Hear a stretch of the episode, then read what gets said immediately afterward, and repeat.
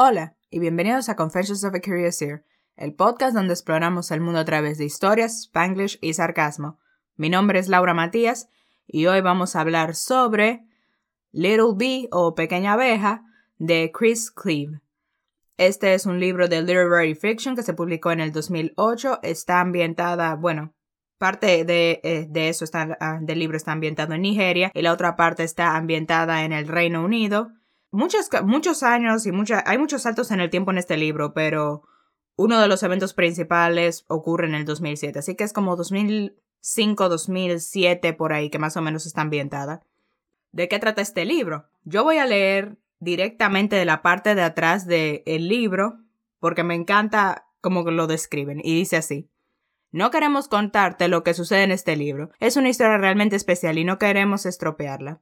Sin embargo, necesitas saber lo suficiente para comprarlo, así que solo diré esto. Esta es la historia de dos mujeres. Sus vidas chocan en un día fatídico, y una de ellas tiene que tomar una decisión terrible, el tipo de decisión que esperamos que nunca tengas que enfrentar. Dos años después se reencuentran. La historia comienza allí.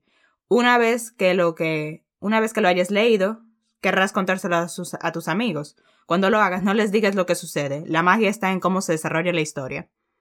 Y bueno, yo puedo dar testimonio de que a mí me regalaron este libro, una amiga me lo regaló y leí esto, yo no tenía la más mínima idea de, de qué trataba, fui a este libro completamente ciega y bueno, ahora yo lo comparto con ustedes y no quiero decir mucho para no estropearles, pero voy a hablar un chin de él. Un, un, un título alternativo que tiene este libro se llama también The Other Hand o La Otra Mano, también tiene ese título en el Reino Unido. Esta es una historia triste, se los advierto, es una historia muy triste. Tiene un chin de humor y un chin de momentos light-heart, para que usted no se desespere, pero sí es muy triste, así que prepare los pañuelos para ustedes los que son sensibles. La escritura de este libro es bellísima, o sea, es exquisita, me encanta, es súper buena. Algo que me gustó mucho de este libro es como que yo perso y bueno, tal vez un chin de spoiler, pero no realmente, no es el punto. El punto es que este, yo no sé mucho sobre refugiados, ustedes saben como que o si un país está en guerra, la gente que quiere refugiarse y no quedarse en el medio se va a otro país y todo eso, y inmigrantes y toda esta cuestión. Yo no sé mucho de eso. Pero este libro me dio una excelente perspectiva, como que me ayudó a entender la situación más a fondo y mostró como que los matices y las diferentes formas en las que esto es muy trágico, lo que le pasa a estas personas que buscan asilo en otros países. Eso es como que los comentarios que tengo por ahora, así que vayas a leer el libro, es un 5 de 5, lo recomiendo full. Ahora voy a pasar a la sección de los spoilers. Vemos cuando usted termine de leerlo. Bye.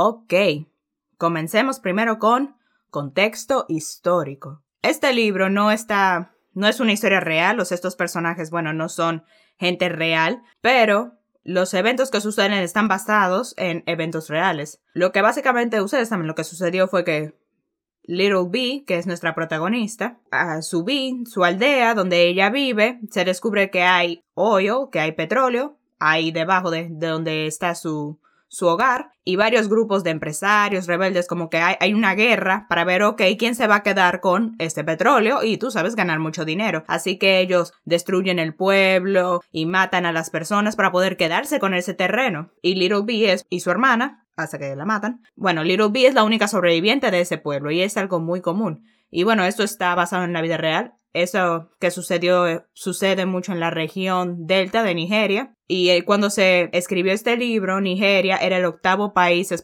el octavo país de mayor exportación de petróleo del mundo, pero también era el segundo mayor exportador de africanos que solicitaban asilo en el Reino Unido. Así que ahí hay un poco de datos para que puedan entender más o menos lo que estaba sucediendo en ese tiempo al, al principio del año de la década del 2000. So, me encanta el primer capítulo, me encanta. Es narrado por Little B y ella empieza a hablar sobre como que nos da el tono de cómo inicia la cosa, que ella empieza a hacer la comparación de la de la moneda de la reina y de cómo ella aprende a hablar bien el inglés para así poder pasar como una como una local más o menos y me gusta mucho lo que ella hace de que oh lo de las chicas the girls back home de que básicamente de, oh, si yo tuviera que contarle a las muchachas que viven en Nigeria sobre esto, ellas tendrían muchas preguntas. Por ejemplo, ella ve a un guardia de seguridad en el lugar donde ella se está quedando que está leyendo el periódico y hay una foto de una muchacha topless en el periódico y ella dice, ah, las muchachas en Nigeria no lo entenderían y tendría que explicarle por qué está topless, por qué está en el periódico, si está topless y sería todo, todo un asunto. Y me encanta cada vez que ella dice que, ah, sí, yo se lo describiría a The Girls Back Home. Me encanta eso porque muestra más o menos las, ese cambio cultural, ese culture shock y también como es divertido ver esas cosas que uno encuentra normal y en verlas desde esta otra perspectiva y ver como tal vez son un ching graciosas o medio extrañas. La escritura de Chris Cleve es, y si esto es un cliché decirlo, es probablemente lo más trillado en decir, pero no importa, lo voy a decir de todas maneras. Es como la miel, es dulce, es como que fluye con tanta naturalidad. No importa si es Little B o Sara narrando, como que es como que tan, puedo, puedo literalmente estar ahí en la escena, es tan inmersivo. Um, sí, es así como yo lo escribiría. Sé que es súper cliché y trillado, pero sí, describiría este tipo de escritura como dul es como la miel. Y qué bueno que la escritura es dulce, tiene que serlo, porque la historia es triste y depresiva. Lo mínimo que pueden darnos es que la escritura sea dulce. Ok, les dije que este era un libro triste, y creo que la escena, hay muchas escenas tristes, hay muchos momentos súper tristes, pero yo creo que el que se lleva el premio de la escena más triste de todas es cuando Charlie, en el funeral, intenta sacar a Andrew, su papá, del ataúd y que papi, no te vayas. Y él como que se mete, que ya han cavado la tumba, ya metieron el ataúd adentro de la tumba, pero todavía no la han cerrado con tierra. Y él se tira y dice, papi, papi, sal de ahí. Y él trata de sacarlo. And oh my god, this is so sad. This is es solamente un niño and his dad is dead. And man, this is, this is so sad. Es tan triste. Ay Dios. Y hablando de, de Charlie, ustedes ven que él, durante todo el libro, él tiene este, disfraz de Batman y él no, no quiere que lo llamen Charlie, él es Batman y él como si conoce a alguien nuevo le pregunta, ¿él es uno de los buenos o uno de los malos? Y él dice, oh, voy a vencer a los villanos y bla, bla, bla. Y fue ahora que, me, que lo descubrí cuando lo leí ahora por segunda vez, creo que es la segunda o tercera vez más o menos que he leído este libro, que su disfraz de Batman como que simboliza su, su miedo, o sea, su papá se acaba de suicidar y él... Y antes de que se suicidara, él podía más o menos percatar de que algo no estaba bien, que sus padres estaban peleados, estaban distanciados y su papá después del viaje a África tuvo depresión severa y después se murió y bueno, él usa este traje como para, oh, a mí nada malo me va a pasar, estas cosas malas que siguen pasando a mi alrededor no pueden tocarme porque yo soy Batman, yo soy el héroe y voy a salvar a mi familia y a mi mamá y a todos para que ya los malvados no los vuelvan a atrapar y nada malo les pase. Y al final él se desprende de eso y deja su disfraz y solamente es un niño normal que puede jugar en la playa tranquilo sin tener que, tú sabes, tener siempre alerta de que, oh, ¿dónde los malos? para ir a vencerlos para que no le hagan daño a mi mamá ni a mí. And sí, me pareció real nice, o sea, es como de ese simbolismo que es como que súper, como que encaja perfectamente. Yo recuerdo cuando yo era niña, yo decía que yo quería ser una Power Ranger y tenía estos lentes rosados y cuando los usaba yo decía, yo soy la Power Ranger rosada y nunca me los quitaba y quería que me dijeran y yo decía a todo el mundo que yo era la Power Ranger rosada. En un cierto sentido tiene mucho realismo de que este niño no se quiere quitar su traje de Batman, pero también tiene este significado más profundo en el arco de la historia. Y encima de eso, Batman, o por lo menos el Batman de las películas de Christopher Nolan, escogió ser un murciélago, eligió ser Batman porque él tenía que enfrentar sus miedos. Él le tenía miedo a los murciélagos, así que decidió convertirse en Batman para enfrentar sus miedos, para superarlos, canalizar su miedo en algo bueno. Así que esto, this has layers. Esto como que encaja a la perfección. This has a lot of layers. Ok, otra cosa, ¿qué más quiero decir? Ah, sí. Ustedes ven a Yvette, que era la jamaiquina que Little B conoció en el centro de detención. Yo desearía que Yvette se hubiese ido con Little B, porque me encanta mucho su dinámica, me encanta, o sea, como Yvette es tan como, tan como sassy y all up in your face, y ella es medio coqueta y súper extrovertida y qué sé yo, y Little B es más como reservada y tranquila y no es tan, y no es así, pero es muy inteligente y me encantaba la, amistad de ellas y la dinámica que tenían. Desearía la historia creo que hubiese sido muy divertida si Yvette se hubiese ido con Little B. Hubiera sido muy interesante ver eso. Y hablando de eso, me pregunto qué le pasó a Yvette y las otras muchachas. I mean, una de ellas se, mm, se suicidó. No me acuerdo cuál de las dos, porque las otras dos no me importaban. Yvette era, tú sabes, la que creo que tenía más personalidad. Las otras dos, recuerdo que había una que tenía un sari amarillo y otra que... Mm, ok, la otra no me acuerdo. Pero el punto es que una de ellas se suicidó. Little B se fue a, caminando a la casa de, de Andrew y de Sara. Y no sabemos qué pasó con Yvette. Supuestamente ella tenía gente, familia o algo en Londres. Y bueno, la otra muchacha ni idea. No tenemos idea de qué les pasó. De series. De series saber qué les pasó. Hmm, qué triste. Ok, ¿qué más? El final quedó medio vago. O sea, termina cuando Little B y Sara están en la playa con Charlie. Charlie está jugando con unos niños. Llegan estos, tú sabes, rebeldes. Little B trata como que se aleja de Sara y trata de como juntarse junto con las mujeres de, del pueblo para que no vean, para que no, tú sabes, para que no la vean y descubren quién es ella y la quieren matar. Pero lo descubren. Así que ella como que se despide de Charlie, a Sara la tienen agarrada, sabrá Dios qué van a hacer con ella. Y se queda así. Yo, por mucho que me encantaría ser optimista, Vamos a ser honestos, en esta clase de libro no creo que pase. O sea, Sara como que más o menos dice que, oh, tranquila, yo soy, tú sabes, una mujer blanca de Inglaterra, que soy una extranjera, no van a matarte enfrente de mí. Así que, pero yo no estoy tan segura. Yo no, yo no apostaría mis, yo no apostaría en eso. Así que no nos dicen qué le pasó al B si ella se murió. Yo creo que sí la mataron. Desearía poder ser optimista, pero yo realmente creo que la mataron porque la última vez que estuvimos en esta playa en ese tipo de situación, Sara se tuvo que cortar un dedo para salvar su vida. No creo que el hecho de que, oh, que ella esté ahí presente y que ella sea periodista y esté viendo el hecho, eso no creo que los detenga. Así que, sí, esa es mi teoría personal. Yo creo que Little B se murió. Me duele admitirlo, pero yo creo que ella sí la mataron.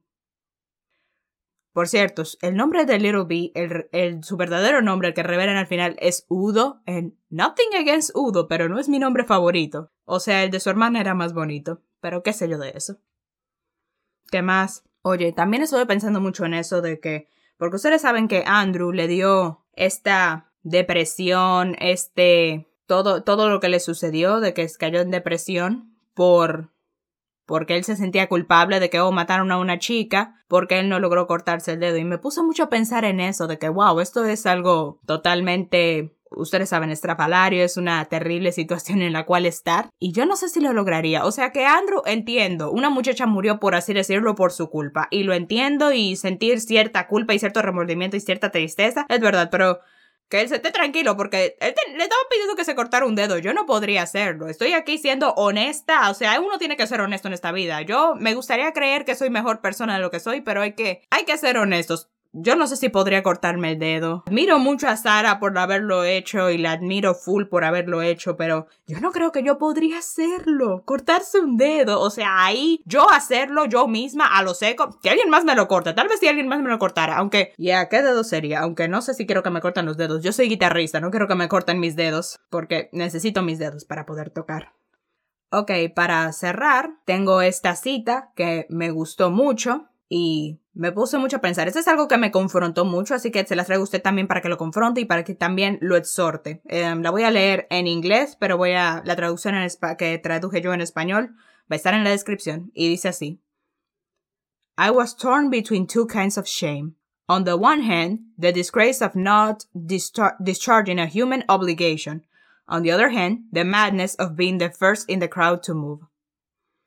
Señores, esa cita me mueve en lo más profundo de mi ser, porque yo soy muy cobarde en este tipo de cosas. Literalmente, a mí no me gusta ser la primera, como que cuando hacen un llamado, o cuando piden voluntarios, o cuando hacen algún tipo de cosas así, yo nunca voy a ser, yo no sé si puedo ser de que la primera en levantar la mano. No podría ser, no puedo hacerlo. Y eso no está bien. O sea, si hay algo que está mal, tú tienes que ser el primero en levantarte, pues amén. Admiro a la gente que se levanta primero y los respeto. Y yo creo que todos hemos estado en una situación así, especialmente en clase. Me he dado cuenta que especialmente en clase, cuando el profe dice, ok, termina de explicar el tema y luego dice, tienen preguntas y todo el mundo se queda ahí quietecito y que, oh, no pidiendo no haciendo preguntas, pero todos en nuestras cabezas, todos y cada uno sabemos que no entendimos, queremos, tenemos mil preguntas y nadie entendió nada, pero nadie se atreve a levantar la mano, nadie se atreve a admitir que no entendió, di que para que no lo cojan por bruto, pero todos estamos igual. ¿Y por qué hacemos eso? Acaban de pre nos preguntaron que si tenemos preguntas y si las tenemos, ¿por qué no las hacemos? ¿Por qué hacemos esto? Si sabemos que algo está mal y hay que hacer algo, aunque seamos los primeros, ¿por qué nos da tanta cosa en hacerlo? Por eso les traigo esta cita como una exhortación, como animarte a, aunque tú seas el primero en tener que pararte enfrente de esta injusticia, te animo a hacerlo. Va a ser tal vez medio vergonzoso, medio raro, medio incómodo, pero es lo mejor, es lo necesario. Además, no vas a estar solo el tiempo entero. Después de que tú te levantes, te aseguro que alguien más se va a levantar detrás de ti y ya no estás solo, ya estás acompañado, ya no eres el único que se levanta contra esta injusticia. Te aseguro que alguien más te acompañará en eso. Y ok, este fue el episodio de Little B de Chris Cleve, pero no se ha acabado, señores. La semana que viene va a salir la parte 2 porque en la parte de atrás del libro hay unas preguntas de discusión, porque ese es un libro que han usado mucho en clubs de lectura y cosas así. Y la semana que viene yo voy a traer esas preguntas y las vamos a contestar y vamos a discutir en It Will Be Great. Suscríbase al podcast para que no se lo pierda. Síganme en mis redes sociales para que no se pierda de cuando yo anuncie ese segundo episodio.